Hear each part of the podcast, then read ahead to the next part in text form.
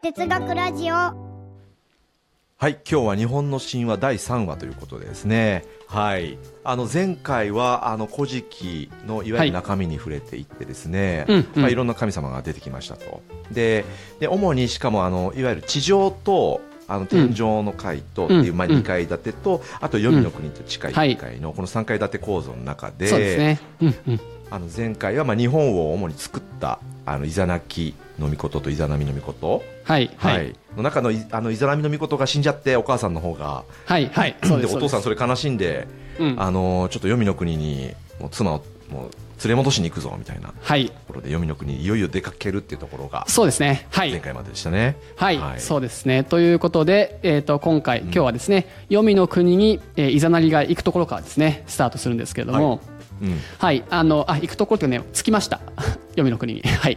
あもうついついちゃった。あ、着いた。そはいはいはい。サクッと。意外とすぐはい。行けるんですね、サクッと行けるんですね、あの階段みたいなのがあってね行けるんですよ。はい。あ坂が 坂があってそうえっ、とね名前忘れたけど、坂があってね行けるんですよ。繋がってて。はい。うん。で扉を開けるとですねイザナミ出てきましたと。はい。早っはい。あの もうちょっと紆余曲折あれ。あれ？あのねこれからいっぱい紆余曲折あるんで大丈夫大丈夫。あこれからあるんで？ああそうそうそうそう大丈夫大丈はい。はい。そう。で、はい。あの会えるんですね。会えてうん。でまだね、は私たちのね子供となるこう国はまだ完成してませんよと、はい、地上の国完成してないので、この1階のはい。この世に戻っていって一緒に国づくりしましょうというふうに、うん。イザナギがですねイザナミに言うわけです、はい、うん。うんうんなんですけどイザナミは、まあ、残念そうにですねごめんなさいと、はい。はい。私はすでにこう黄泉の国の食べ物を食べてしまいましたと。言うんですね。でそうするともうね、この神様世界では黄泉の国の食べ物を食べたらなんかねアウトらしくてですねあの黄泉の国のもう住人です。あなたもう地下の人ですというふうになっちゃうらしいんですね。あ地上にはもう帰ってこれませんみたいな。はいそうです。多分まあ汚れちゃうっていう意味なのかもしれないんですけどもはいあのなのでもう黄泉の国の住人になってしまったのでなかなかですねあなたの気持ちに応えることができませんというわけですね。うん。はい。まあ、ただ、ちょっとね、あのこの黄泉の国のリーダー格の神様にですね、ちょっと一応お願いしてみるんで、はい、うん。ちょっと待っててくれますか？と扉今開けてますけど、ちょっと一回閉めて、外であのお待ちいただけますか？っていうふうになるんですね。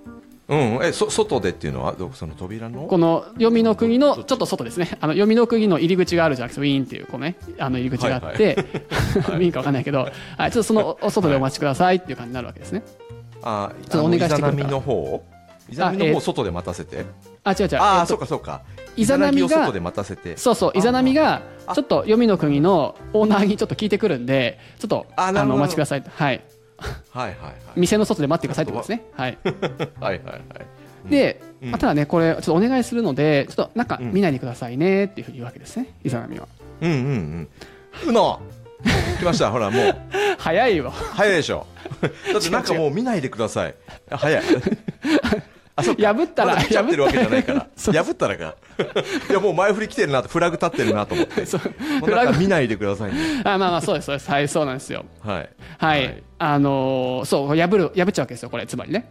うん。はい。まあ、何かというと、まあ、これで見ないでくださいねって言って、イザナミはちょっと奥の方に入っていって、まあ、ちょっとオーナーとね掛け合って、ちょっと一回行っていいですかっていうふうに言うんですけど、なかなか帰ってこないと、はい、イザナギの方は心配になるわけですね。うんはいはいはい。かずっと外で待ってんだけど帰ってこないなってなって、うん。ちょっとね、あの見ちゃおうかなということで、またこう火を灯してですね、うん。はい、こう扉を開けて中を見ちゃうわけです。うん。はい、はいはいはい。らこれ禁止を、あここで言ってほしかったですよ本当はね。あなるほどそっか。はいはいはい。そこで「うの」っつって。はいはいはいはい。うのじうのじゃないんです。はいそうあの見るなのあれですね。禁止のやつですね。そうそうそうそう。はい、うん。でそうすると火を灯して何が見えたかっていうとうん。もうですねイザナミのね死体がこう見えたわけですよ。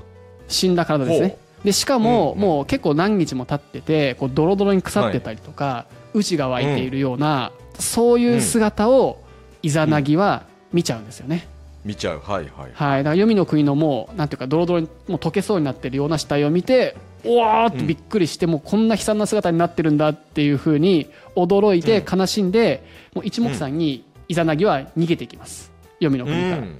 地上に戻っていこうとするんですけれども、はい。はい、ここから多分この辺あのお話でもしかしたら知ってるかもしれないんですがイザナミはブチギレて、あのはい。見たなっつってめっちゃ追いかけるわけですね。はい。うん。はいはいはい。はい、こう黄泉の国の軍勢を率いて、はい。まあ、そいつらにお追いかけさせるわけですねで必死に逃げるっていうそういうストーリー。なんかすげえよな。なんか突っ込みどころはちょっといろいろある一旦聞きますね。はいはいはいはいはい。こう逃げて逃げて結構それ逃げてなんかなんだかも桃かなんかをこうピョイって投げるとその黄泉の国の追っかけてくれるこう妖怪みたいなやつがそれをパクパク食べてる。なちょっとそれで、あの間が開けられるとかいろいろあるんですけど、はいあのもう逃げに逃げますと、はい、ちょっと詳しく言うと長くなっちゃうんで、はい。はいはいなんだかイザナミとしては恥ずかしかったわけですよ。私の見られたくない姿を見られてしまったっていう恥ずかしくて、うんうん。それが怒って追いかけていって、で命からがらイザナギは、まあ、一応逃げ切るんですね最後。うんうんうん。はい、で最後逃げ切ってで最後ギリギリイザナミも追いつくかみたいなところで逃げ切るところでバーンというふうに岩をですねうん。自分とイザナミの間に置いてこれでもううん。行き来ができないようにこうしちゃうわけですね。はいはいはいはいはい。はい、これが結局こう黄泉の国と地上の世界がこれでちあのちゃんとこう分断されましたよみたいなそういう意味合いらしいんですがつまりうん。最後もう最後追いつくかっていうところでなんとか逃げ切ってそこの大きな岩うん。を2人の間にイザナギが置いてこうだからうん。岩をこう挟んで向かい合わせみたいな感じになるわけですよ2人が。うんうんうん。でも最後ねなんでこうなったか全然わかんないんですけどとりあえずねイザナミが岩を挟んでねこうあ向こうに相手がいるわけですよね。イザナギの方がいるので、彼に向かって、愛しい人よと愛する人よと、あなたの国の人をこれから1日1000人殺しますよっていうふうに まあ言うわけですねイザナミは、まあ、恨んでるんで。う ん恨んでるんで。ねはいはいはい。はい、はい、それに対してイザナギは答えるわけですはいそうかと。愛しい人よと。あなたがそうするなら私は1日に1500人子供を産みましょう。めでたしめでたしって言って終わるわけですね、この話は。全然めでたくないわ。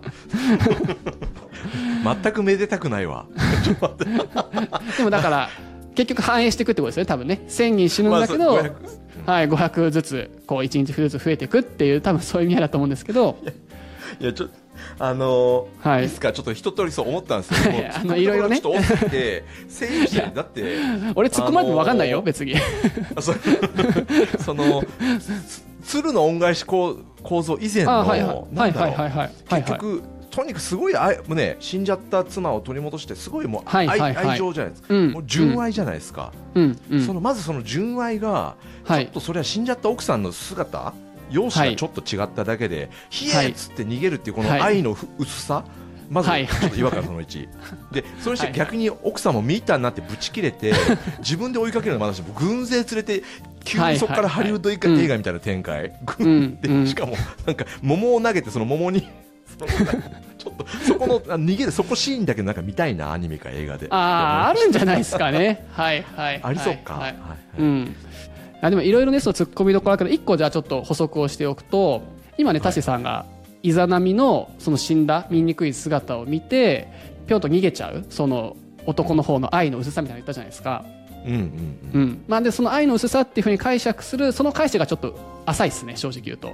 あなるほど。おはいはいはいはい、ああのね、これ本当にこの話す予定じゃなかったんですけどちょっと補足をすると、あの結構ですね、はこの後出てくるこの見るなよっていう禁止の構造も実はですね結構こういうパターンが多くて、女性の見られたくないものを男性が見てしまってすごく恐れる、あのかしこむっていう字書くんですけども恐れるっていう、なんていうかな神秘的な恐れを感じるっていうパターンが何回か出てくるんですね。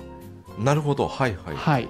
でこれは確かねこの河合さんの方にも確か書いてあったと思うんですけどもこれは何かっていうと、やっぱり女性ってその子供を産むで子供が生まれるってことはある種神秘だと思うんですよね1人が2人になるわけなので、なんかそこに対するこの神聖性というかこうホーリーな感じみたいなものをこう表してるんじゃないかっていう、はいあのうん。しかも先出ししたと今回死体を見たじゃないですか。うんうんうん。で次出てくるのは多分次回かな話すると思うんですけど今度はね産む場面を見るんですよ男の人が。うんなるほど。はいではい。産む場面を見たらまたちょっとこれ後で言うんだけど恐ろしい姿で産んでたので「魚影」って言ってあのなるんですけど、そうそうだから 死とか生っていうものはやっぱり普通に僕らが生活している中ではそんなに毎日のように顔を合わすものではないと思うんですね。うん。うん。でもやっぱその死んだ死んでしまったものに対するこの恐れる気持ちとか誕うん。生子供が誕生するっていうところをこう恐れるんだけれどもでも敬う気持ちみたいなものがここに現れてるんじゃないかっていうなんかそういう指摘もあったりするので。なるほど。ここはねこの面白いですねうん。男女だったり夫婦間の純愛ではなくて、はい。なるほど、人間そもそもまあ人間神というかわかんないですけどこのうん。地上でね。今存在している者たちの、うん。あのせ生であったり死であったりに対する、はい。まあ、お恐れいいそうですそうですそうです。池あそうそう。異形の念。異形の念の「異」っていうのが「かしこむ」っていう字なんですけれども。そうそうそうそう、はいはい。まさにまさに。そういうところがやっぱりね現れてるっていうふうにやっぱりそういうのは結構織り込まれてるんですね神話って。うんうんなので妻のその姿美貌容姿とかじゃなくてその、うんうん。そういう本質的な恐れはい。を感じて、イザナギはどうしても逃げてしまったというそうでですそうです。そうそうそう。だしでもあと面白いのはあれですよね。やっぱりここって神様の物語なんですけどもすごく人間らしいというか、うん。あの日本の神話って結構ですねこれもこの後出てくるんですけど結構でもやっぱり容姿とか大事なんですよ。見た目見た目大事でやっぱそれもでも人間らしさがすごい現れてるなだからキリスト教の神とは大違いですよね。なんかキリスト教の神があの子可愛いなとか多分言わないと思うんですけどうん。はい。この後出てくるのがそうあちょっとこれ後で言おう。これ後で言うんだけど この子可愛いな結婚したいなとか。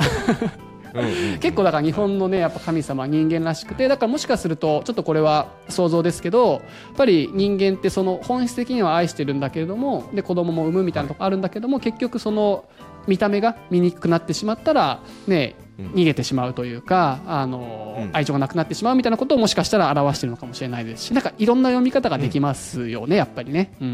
うんうんうん。なるほどな。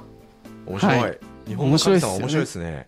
そうそうそうそう。だからね、意外とね、あの口頭無形に見えるんだけど、まあ、解釈しようと思えばいくらでも解釈は、もういくらでもできて、うん、だから今日、はいというか今回話をするこの河合さんの2つの観点からの解釈も、まあ、ある意味では河合さんなりの解釈という点ではあるので、まあ、いろんな解釈ができるかなって感じですね。うーんなるほどね。はい、という感じでちょっと脱線もしましたが今のでこう、はい。イザナギとイザナミが分かれますと。そしてイザナギは一回こう上に戻ってくるわけですね。1階の方に。はいはいはいはい。はい戻ってきましたと。でそこで別れたイザナギは何をするかというと、まあ、自分はこう黄泉の国に行って、まあ、これは汚れてしまった汚れてしまったっていうそういう発想になるのでこれみそぎをしようとうん。いうふうにこう清めるわけですね。ほうほうほうほう。はい、身を清めます。なのでこう着ていた衣とか袴とか帯をどんどん投げ捨てて、裸になって川でこう、身を清めるわけです。汚れてるんで。はい。うん。でそうするとこのなんかね脱いだものとかからポンポンポンポンねいろんな神様が生まれてくるんですよ。もうなんかもうどんどん誕生してくるんです。おこの辺面白いですよね。あえー面白いですね。そういろんなところから神様がもう、ね、数えられないくらい多分、ね、いっぱい、ね、神様が出てきてもう名前とかもあるんですけどちょっとそこははしょるんですが、はい。いっぱい、はいはいみそぎをしているところで神様が出てきてイザナギはすごく喜びました、ははい。でこうたくさんの子供が生まれたなって喜んでいってで最後に、うん。えっとこれからですねまたはい。子供が生まれてすごく尊い子供たちが生まれていきますと。でどうなったかというと、イザナギがはい。左の目、左の目をですね川でこう洗うと、そこからはい。アマテラスが生まれてきました。あそんな生まれ方？アマテラス。はい。ちょっと今間がありましたが、そうそうそう。で、右の目を洗うときに、つくよみという神が生まれてきました。はい。うん。へで、ー。鼻、はい。鼻を洗おうとすると、スサノオが生まれてきたんですね。はいスサノオも聞いたことありますよね。有名ですねスサノオはいはい。はい。で、だからアマテラス、スサノオとか有名だと思うんですね。うんすげえなやっぱイザナギすごいな川でちょっと洗っただけで、はい。すこんなすごい子供が神様がしかも生まれてくるんですねはい。はい。で、タシさんなんか忘れてませんか？タシさんああうのうのああれだあれとロバート構造あロバ 忍たま乱太郎構造忍たまのところですよ。す気持ちのいい忘れっぷりでしたね。今 そうですねいやなんかめ右目洗って子供生まれてどうどういうことみたいなあそっちにも気持ちがいっちゃってはいはいはい。ここでね、また3人組なんですよ、これが実は。3人組ですねはい。もうタシさん今すっかり忘れてましたけど、そうそうそう。忍たま乱太郎構造。はい。そうなんですよ。で、さあ、この今、アマテラス、ツクヨミ、スサノオって言いましたけど、タシさんもあれですよね、アマテラスとスサノオの、スサノオの御事は、ね、聞いたことあるじゃないですか、おそらく。はいはい。はい。ツクヨミって聞いたことあります？いやーないっすね。ないですよね。そういえば。はい、そうそうそう。だこれが乱太郎なんですよ今度。なるほどね。へえ面白いな。ちゃんとはい。いるんだな一人ちゃんといるんでこの後あの話するんですけどアマテラスとスサノオが結構いろいろこうバトったりとか姉ちゃん姉ちゃんみたいな感じになったり、ははい。いあのするんですけれどもつく読みはそんなに出てこないんですね、はい、うーん。これが2つ目のその忍たま乱太郎構造。あロバート構造の,、はい。あの3人組ですねこれが、うーん。はいでこれなんかね三騎士尊い子っていうふうにあの書くような感じ。結構だからこのこの3つのあの三柱の神というのはすごくこの神話の中でも大事な、まあ、そうですね。アマテラスって、まあ、ある種センターポジションというか日本の神の中でも一応トップっぽい雰囲気だったりはするので、はい、これ大事な神ですよっていうところと、あとちょっとこれ脱線するんですけどさっきの汚れを払うみたいなことちらっと言ったじゃないですか。はいでこのね日本人の古代の日本人の感覚をこう理解していくときに、まあ、古代だけじゃないですね。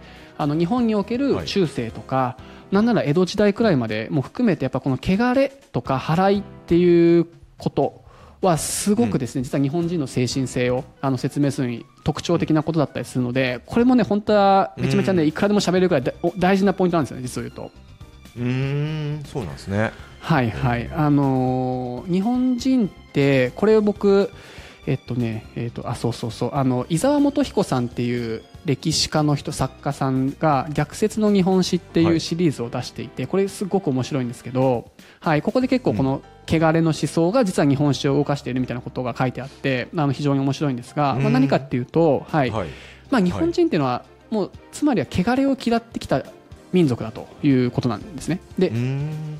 汚れっていうのは何かっていうのはいろいろあるんですけど、まあ、すごく分かりやすいのは人間の血ですね。血血液ですね、はい。はい。血っていうものが汚れであると、はい、とかあとうん。死体、死体もそうですね。死体とか死っていうものが汚れ。だから黄泉の国っていうのはね死体があったりしてあれが汚れなんですよね、はい。うんうんなんですがだ汚れってもちろん悪いものなんですけどもこれも現在と違ってはい。ちゃんと清められるっていう発想なんですよね、そこが面白い。はい。はい、現在ってもうさ人間は永久にも現在を追い続けなきゃいけないっていう発想だと思うんですけどもそうじゃなくて、うん。はい。まあ、汚れがあったとしてもちゃんとそれを清めてお祓いしたり清めたりして、うん。まあ、ずっと引きずるなと、はい、ちゃんと気持ち切り替えて、また次行こうみたいな明るく楽しく生きていこうっていうのはうん。結構日本人のもともとの発想としてあるんですよね。なるほどね。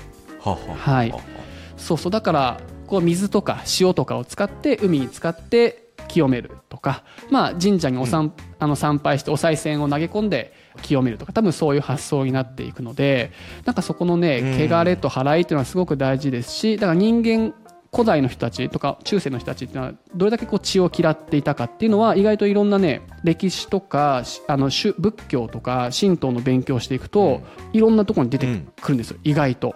あそうなんですね。そうそう。あと例えばなんか僕あの結構仏教の勉強してたんであの日蓮さんね鎌倉時代のお坊さんとかいるんですけど、日蓮さんになんかこの女性の月経中、つまり生理の時っていうのは生理の時にはい。あのお経って読んでいいんですか？みたいなことを日蓮さんに質問してる人がいたりするんですね、つまりそれ汚れてる時にお経なんていう聖なるものを読んでいいんですか？みたいな質問があったりとか。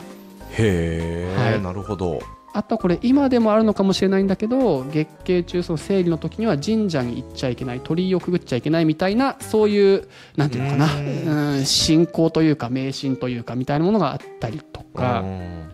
あとはよく日本史とかで言われるのが平安時代かな。10世紀前後とかっていうのはもうだから300年以上公的な死刑がなかったみたいなこと言われることがあって死刑ですね。あのがなかったっていうことでそれはやっぱり公家とか天皇っていうものがこう汚れっていうものをすごく嫌がってたからなんじゃないかっていうなんかそういう説があったりしてとか。だから日本人ってやっぱ血とか汚れをねへ嫌っていてそれを清める場所が神社だったりするわけですよね。ーはい。ちょっとこれ完全あそんな300年ぐらい死刑がない時期がそうそうそうそうそう。まあこれ公的な死刑がないみたいな感じ、まあ、これも多分諸説あるんですけど、まあ、そういうふうに言われることもありますね、はい。うん、うーん。そうそうそう。だからねこれはだからやっぱり僕はキリスト教とかの現在との比較がすごく面白くて、うん、うん。現在って基本的にはデフォルトがもうデフォルトってつまり人間は生まれながらにして罪みたいな罪というこう刻印タトゥーがこうボーンとこうもう逃れられないものとしてあるみたいな感じじゃないですか。はいはいはい。その発想と今の日本人のちょっとなんか能天気というか汚れたからお祓いしよう清めようよしまた元気になったみたいな感覚の違い。なるほどね。あ面白いですよね、うん。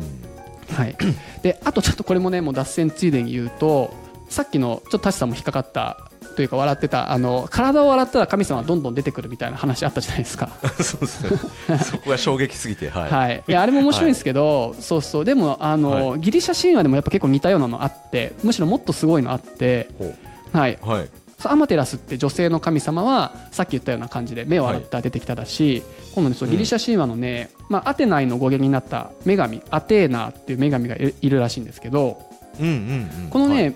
アテーナーも実は、えー、と男性の神であるゼウスから生まれるんですね、はいはいはい。はい、だから面白いですよね。さっきはイザナギっていう男性の神が水でこう顔を洗ったら女性の神が生まれたみたいな感じと結構似てる、うん。そうゼウスという男の神からアテーナが生まれるんだけど、はい。でも生まれ方多分もっと衝撃で、なんか洗ったら出てきたとかじゃなくて、もうゼウスがめっちゃ頭痛くて頭痛で頭痛えってなって斧で頭かち割ったらそこからアテーナがなんかめっちゃこう、武装をして雄たけびを上げて出てきたみたいな、そういう感じらしいですよ。ちょっとよくわかんないけど。ちょっともうすげえな。うわもうすごい。なんであったら自分の頭斧で勝ち割るもなんかすごいな。そんな感じっすか？これなんかもうちょこんなに食いついてくれるならもうちょっとちゃんと調べてくればよかったけど。そうそうそう。なんかね 僕のメモではゼウスが頭痛を覚えたので斧で頭をかち割ると、アテーナーが武装に身を固めて雄たけびを上げて飛び出してきたのがアテーナの 誕生らしい どういうどういう誕生の仕方？もうもうすでに武装してたんですよ誕生そうそうそうそうそう武そう。装して。うわうわっつって。生まれただから面白い。だここが意外とこういうのがシンクロしてるのが面白いですよね。時代も全く違うし、ね、場所も全然文化も違うけど、この男の神から女の神が出てくる。しかも体の一部から出てくるみたいなところは共通しているとか。なんかねその辺は面白いですよね、面白いですね。確かにこはい。れもあれか、あの今の我々の現代人の感うん覚うん。で考えちゃダメってことですよね、うそのあの神様だったり自分の子供が生まれるってことが、はいなんか今考えるとなんかぶっ飛んでんなと思うけども、うん当時のそれこそ神話を作るぐらいのはい。時期時代からすると、うんなんか現実的にあり得るというか、はい。そうそうそうロジックが通ってるっていううん。ことなんですね。はい、し何かやっぱ古代の人たちの精神性を何かしらこう表しているのかもしれないし、うん、なんかそこがね共通しているのは面白いなと思いましたが、はい、ちょっとめちゃめちゃ脱線したけどそういう、ね、楽しみ方もあるって感じですね。うん、はいはい。はい。はいはいという感じと続きいきますね。続きね。あ、ぜひぜひ。は いね続きいきますと。でこれはい。三人組が生まれたと。そう。3人組が生まれた。そう。これがいわゆるはい。忍たま乱太郎構造でここでいう乱太郎はつくよみであると、まあ、なので、つくよみさん。はい、アマテラスとスサノオの物語に今度なっていくわけですね。うんうんうん。はい。はい、でその子供を産んだイザナギは、えーアマテラスに、はい。は命じてアマテラスは高間ヶ原、まあ、天界ですね。天を統治しろというふうにうん。言いますと、うん。はい、で、はいはい。つくよみには夜の国を統治せよと。つくよみって多分ね月の神様っぽい感じの感じなんですね、はい、なのでまあうんうん。夜の国を統治せよ、まあ、ちょっと夜の国はどこかってあんまり分かんないですけど、まあ、夜の国に行けというふうに命じて、でスサノオにはですねこう広い海原を統治せよというふうに今命令するわけですね。海ですね。海を統治せよというふうに言いますと、はい、うんはいはい。はい。でアマテラスはねもうちゃんとあのちゃんとした神なんで常識的な神なんで、うん。よっしゃ分かったと。じゃあ私あ高間ヶ原行きますわ。天界行きは行きますわって言ってあの天に登っていってうん。統治します、2階ですね。2階に登っていって統治始めますと、はい。はい、なんですがスサノオはですね神話の中でもです。ね結構なんかやんちゃボーイであの結構わがままだったりするんですよね、うんうんうん。はい、で、まあ、結構大きくなっても、まあ、やだやだと。あの俺はお母さんのとこ行きたいっていうふうに泣き叫ぶんですよスサノオは。いきなりなんか幼児、なるほ子供になる、うん。へえ。はい、あの俺はお母さんの多分お母さんのいるところってのはつまりは黄泉の国なのかなっていうふうに思うんですが、まあ地下に行きたいと。もうお母さんのとこ帰りたいっていうふうになんかなぜかあのお母さん大好きっ子なんですね、スサノオはなるほどね。なんか全然もう神様じゃなくてもう本当人間ですね。人間ですね。はいはい。そうそう、うん。はい。ででイザナギはもうお前うるせえっつってあのもう出てけって言ってもう追放しようとするんですね。スサノオのことを。命令従わないしって言って、うん。でそしたらスサノオは、まあ、じゃあお母さんのとこも一人で行くかってなったんだけど、まあ、一応ね高間ヶ原にいる、まあ、お姉ちゃん的なアマテラスにですね、まあ挨拶に行って、まあ、ちょっと事情を説明して、まあ、ちょっとでもお母さんのとこ行くわ、もう高間ヶ原にいるなと言われちゃったんで、うん。もうだから2階にはいられないと、だからもう出てくよって言ってアマテラスに挨拶に行こうとします。はい、うん、あであアマテラスに挨拶お姉ちゃんのとこに挨拶そうですそうです。まあ俺行ってくるよと。ねはい。そうそう。行こうとしたら、このスサノオが、まあ、結構だから荒れくれボーイなのでこう高間ヶ原に行こうとすると、こうビワーっとこう嵐が起きてでアマテラスはそれをやべえあの暴れん坊のスサノオがこう高間ヶ原をこう奪いに来たんじゃないかっていうふうに勘違いするんですね。うんうん。乗っ取ろうとしてるんじゃないかと。で私はお父さんから言われて、高間ヶ原統治せよって言われたのに、なんかめっちゃこう荒れ狂ったものが近づいてきてると。なので、うんはい、あのこれはやばいと思って今度はさっきのアテーナじゃないけどアマテラスも武装してこう身構えるわけですね。戦う覚悟で、うんうん。はい。はいはいはい。はい、でここでこう2人のバトルが勃発するのかと思いきやあのこれがねはい。起きないのが日本神話の面白いところで戦わないんですよ。戦わない。はあははいはいはい。で何かっていうと、そしたらスサノオはいやいや俺そんな奪い奪わないよと。あのそんうなん。高間ヶ原を奪い取る気持ちはないよ。もう私は清廉潔白ですと。そう。はい。姉ちゃん何言ってんだと。そう。姉ちゃん相談しに来ただけなんだと。そうそうそうそう、はいはい。っていうふうに言う言うそういう感じなんですよ日本神話って。あえそうなの？っていうふうになって、うん。でいやでもじあゃあえ本当？みたいな感じになって、まあ、どうする？どうする？ってなって、うん。じゃあ賭けをしようと。あのこの賭けに私が勝ったら私のこの清い心っていうものを証明できますよっていうふうにあのスサノオが言って、まあ、やっぱ当時ってこの、ね、ご神託じゃないけどこの賭けとか占いみたいなのをして、まあ、その人が本当にあの正しい心を持ってるかとか、罪を犯してないかっていうのをあの証明するみたいなのが多分あったんじゃないかなと思うんですが、まあ、ちょっと詳細省くんですけども、そこで賭けをしますと。で結果的にはい。スサノオの清い心が証明されるんですね、ほうほうほうはい。まあ、つまりね、はい。ほら私にはそんなね高間ヶ原をうん。支配するようなそんな下心というか横島な気持ちなかったでしょ、うん。っていうことが証明できてあよかったとい。う感じで、まあ、スサノオがその賭けに勝つんですね、で、えー、とアマテラスの方もあそうだったの？ねごめんごめんっていう感じで、あじゃあまあ高間,、はい。高間ヶ原にいていいよっていうことで追放がちょっと一旦大丈夫になったわけですよだちょっと高間ヶ原にうんうん。そのままいていいよっていうふうに許可が下りたのがこのスサノオとアマテラスのこの会話の中で一旦そういうふうに落ち着くわけですね。はい。落ち着いた。はい。はい。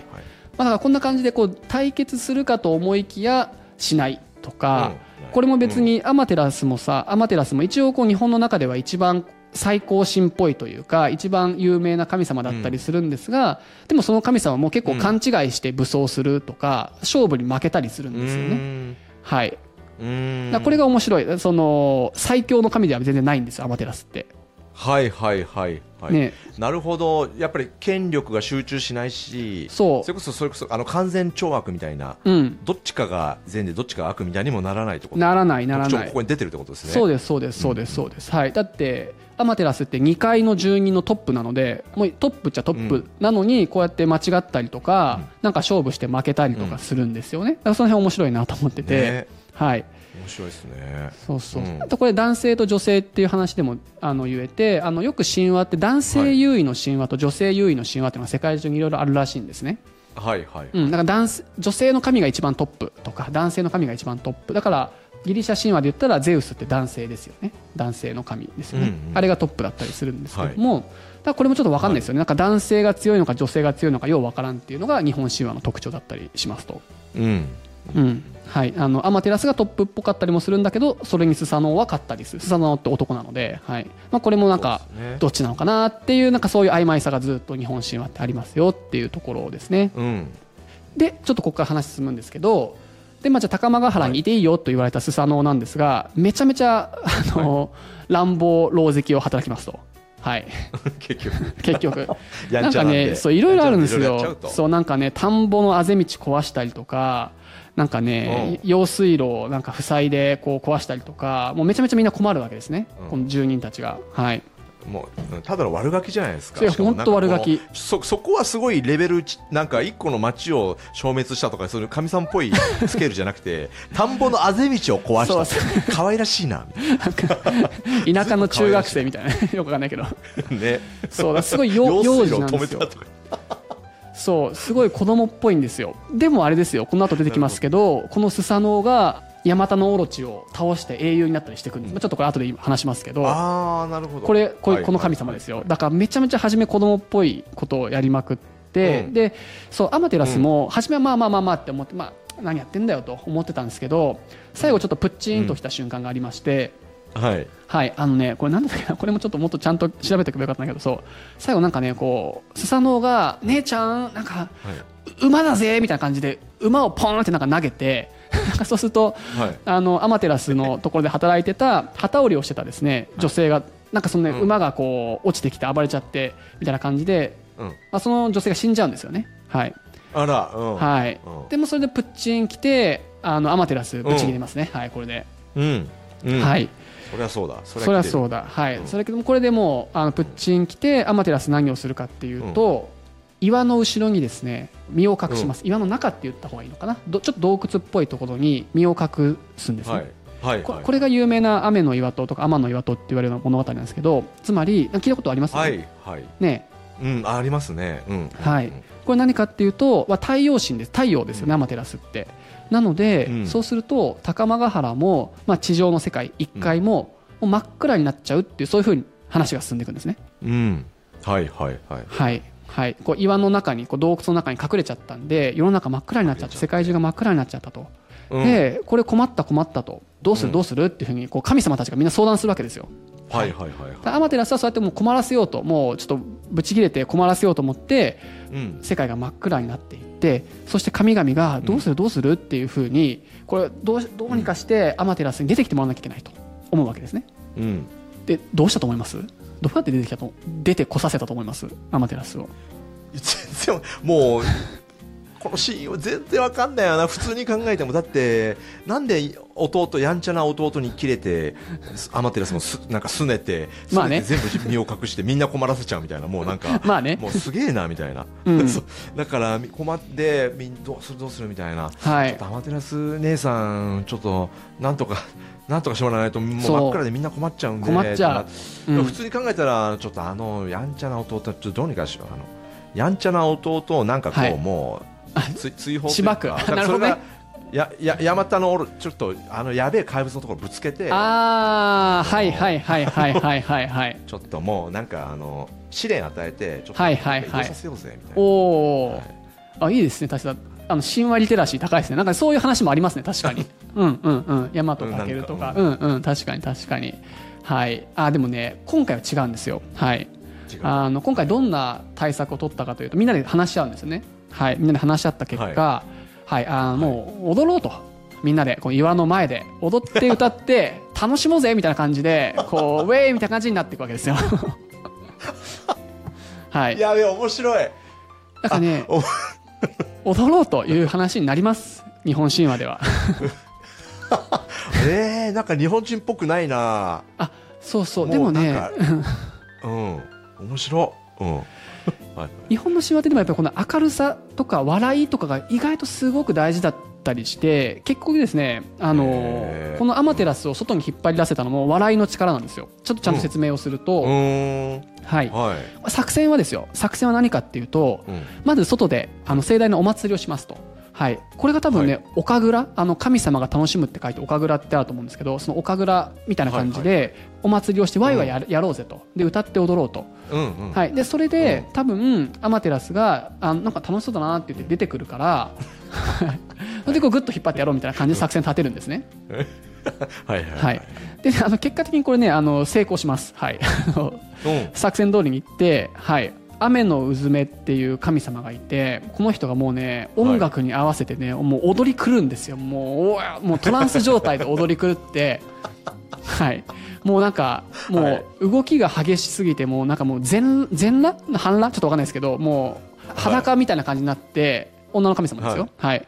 で、はい。あの周りドッカンって爆笑するんですよ。あの矢をよろずの神々が。うんなるほど。はい、ドッカン笑ってなんか下の階でどんちゃん騒ぎして2階から見るとうるせえみたいな感じだと思うんですけどもうドッカン笑って、はいはい。まあ、その声がもうなんていうか高間ヶ原とかも含めてもう揺らすくらい笑い声がすごかったって感じなんですね。はい。なるほど。はい。はい、でアマテラスは不思議に思うわけですよ。あの自分真っ暗なところにいるのでなんかなんで、はい。ね私が、ね、ここにいるから高間ヶ原も地上も真っ暗なはずなのになんでみんな楽しく笑ってるんだろうと、はい、なんか高間ヶ原までこう揺れるほどみんな笑ってるなんでだろうっていうふうに思ってちょっとこの岩の影からですね顔を出して外どうなってるのかなっていうふうにアマテラスが見てみるんですね。うん。うんうんでまあちょっといろいろあってなんですけども結局そこにこう力持ちの神様がぐっとアマテラスの手を取って 引き出してはい。ああこれでやっとはい。高間ヶ原も地上もですね再び明るい太陽が戻りました。めでたしめでたしっていう話ですこれ。雨の岩と。はい。まあまあめでたし今回はめでたしだと思うんですすがでね。はい。ええ面白い。なんかそんな陽気なそうなんですみんなで踊ろうぜってなって踊って えー、面白だか確かにアマテらラスからすると気になって、あれ？みたそいう。ななんか楽しそうだなみたいな。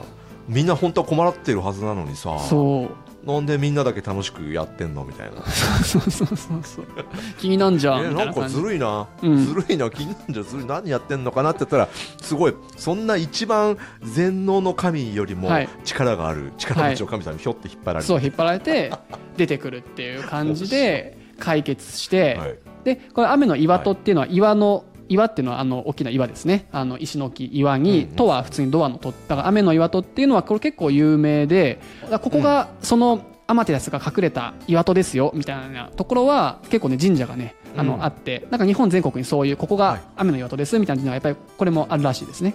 うんうん。うんうんうん、とあとそうこれつながりでいくとこれまた思い出しません、太陽がか隠れるっていう話って、はい。これもさはい。この「田の鉄」でやりましたよね昔太陽が隠れることを予言した男がいませんでしたか、えーっとね。ああはいはいはいはいはい。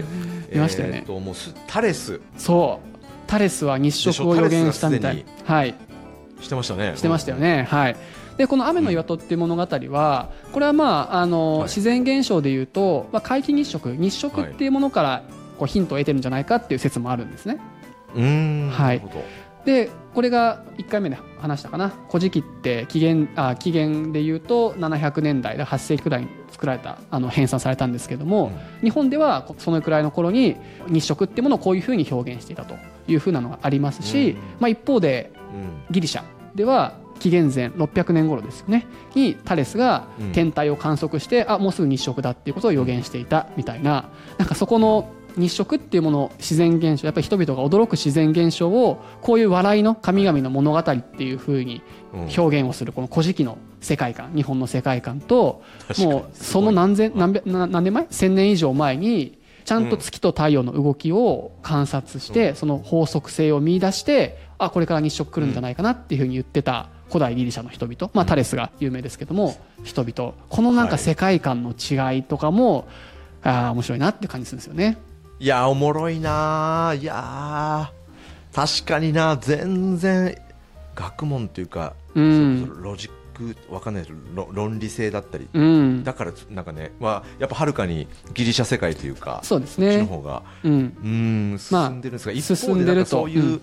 そうですよね。進んでるんですが一方でなんかそういうよくわからない自然現象に対してそういうファンタジックなはい。物語をつけられるっていうのもそれはそれですごいクそうリエですクリエイティビティですね。すそう。ごいですね日本人の。そうだからさあの多分タレスの回とかでさいやそんなこと思いつかないよなみたいなそんな何か一つのあのいろんな世の中の現象を一つの原理原則で説明できるんじゃないかなんて思いつかないですよねみたいな話したと思うんですけど、はいはい、はい、でもさこの皆既日食を見てさこうなんか、うん。アマテラスが隠れてさ踊り狂ってさ裸になってみんなが爆笑して引きずり出すみたいなそっちも思いつかないなと思うんですよね。思いつかない。思いつかない。すごいな。うん。その発想は。そう。はい、まあみたいなね話がこれが、まあ、アマテラスとスサノオのうんこのまあ対決っぽくなるんだけどなんか最後は別に対決もせずに笑いで収まるみたいな、そういう物語がこの3人組でつつく読みつく読みですね、うん。つく読みは何にも出てこない。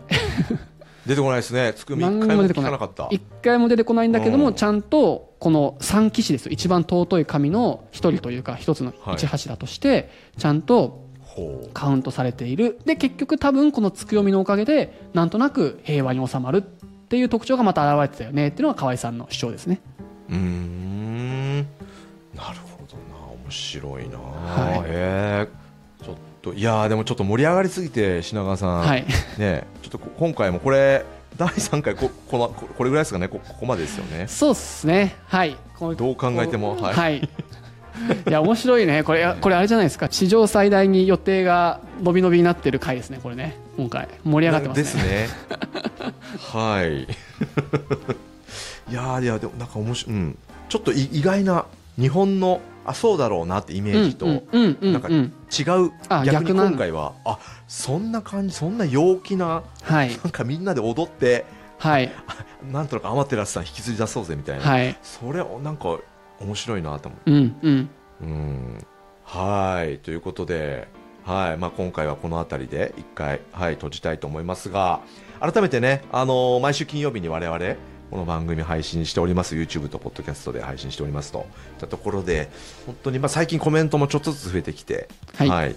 あのあのいろコメント読んでもうすごい励みになるしあそういう視点もあるのかみたいな気づきにもなるんでじゃんじゃん書いていただきたいんですが。はい。品川さんどうでしょう？今回こうどんなコメント？はい。まあ普通にやっぱ感想を知りたいですよね。これのこの話聞いてはいどう思います？っていうのはすごい知りたいなと思いました。はい。ね、そうですよね、はい、僕とかありますもん。だってあれ？そもそもなんかあのお母さんに会いたくて、はい。黄泉の国行きたいって言ってその話どうなっとんじゃいみたい あのツッコミどころね。確かに、はいツッコミどころ聞きたいね、はい。確かに確かに。なそうそう。あれなんかそのままなんかて、ね、あのいわゆる天空の世界に行って、そこで、ね、の話じゃないですか。そ うそうそう。確かに。とかね。はい。いろいろ。はいあるんで、はい、皆さんもう感想、はい。何でもいいんでバシバシコメントお待ちしておりますのでよろしくお願いします。はい。はい。では今回はここまでですね。はい、ありがとうございました。ありがとうございました。次回へ続く。